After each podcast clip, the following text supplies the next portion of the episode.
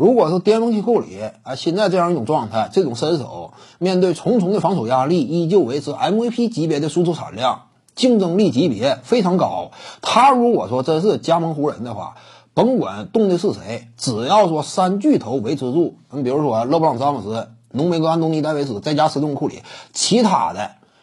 你就算说什么啊，斯罗德、库兹马、哈雷尔这几个得分点啊，都送走。你放心，就是湖人队，只要说再经历这么十到二十场左右的磨合，新的战斗力格局又会重新崛起。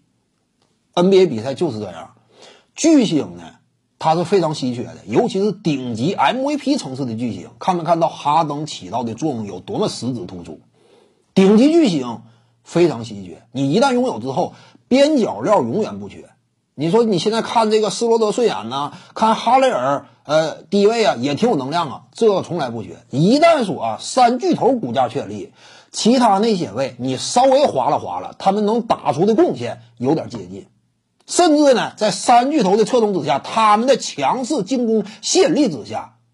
你还能够挖掘出原本进攻端不够这种产量，但是来到新的三巨头环境之下，进攻端产量呢？接近库兹马、哈雷尔的程度。除此之外，人家还有防守。就说有些球员呢，在一般般的球队里，他是一个有防守、进攻一般的球员。进攻啊，场均六七分，有防守能力。可能说呢，放在联盟整体的大环境之下，不是那么值钱。但是在湖人，一旦三巨头框架确立，你要了解，仅仅是用库里一人能够施加给整个球队的进攻意义、空间的开阔属性，已经有多么巨大。更何况詹姆斯浓眉啊，那是彻底是要哪有哪，其他球队难以阻拦的，动谁都行。就是狼这个湖人队目前阵容当中，只要说能换来库里，当然这个不是特别现实。只不过一旦说交易成型的话，篮网啊估计也是难以招架，篮网估计难以招架。你这个局面就比篮网要更硬，对不对？詹姆斯库里他这个等级，现在的詹姆斯场上能量啊。远远高过杜兰特的，是不是这个道理？因为杜兰特他长期伤缺，而且呢之前遭遇过跟腱断裂。就算是三十七岁的勒布朗詹姆斯，场上能力、影响贡献也远远高于杜兰特，更别提季后赛当中啊，真正说这种攻坚能力、关键时刻致命一击的表现，詹姆斯全面压制杜兰特。这一组组对比是这样。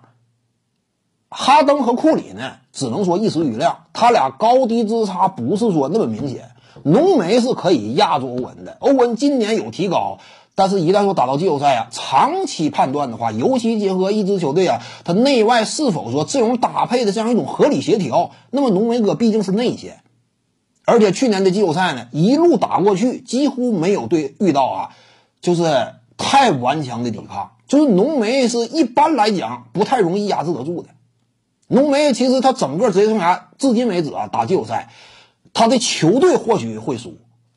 他的领军能力或许没有那么十足，但是个人表现轻易不会缩水严重的。他不是唐斯，浓眉季后赛还是很硬，包括之前与勇士的较量，面对德拉蒙德格林，浓眉只能说稍微衰退了那么一丁点但是整体产量依旧是顶级大前锋的这种能力级别。所以一旦说库里在湖人的话。其他的人等换谁，哪怕重新再梳理一遍，来一次大换血，篮网估计也干不过湖人。徐静宇的八堂表达课在喜马拉雅平台已经同步上线了，在专辑页面下您就可以找到它了。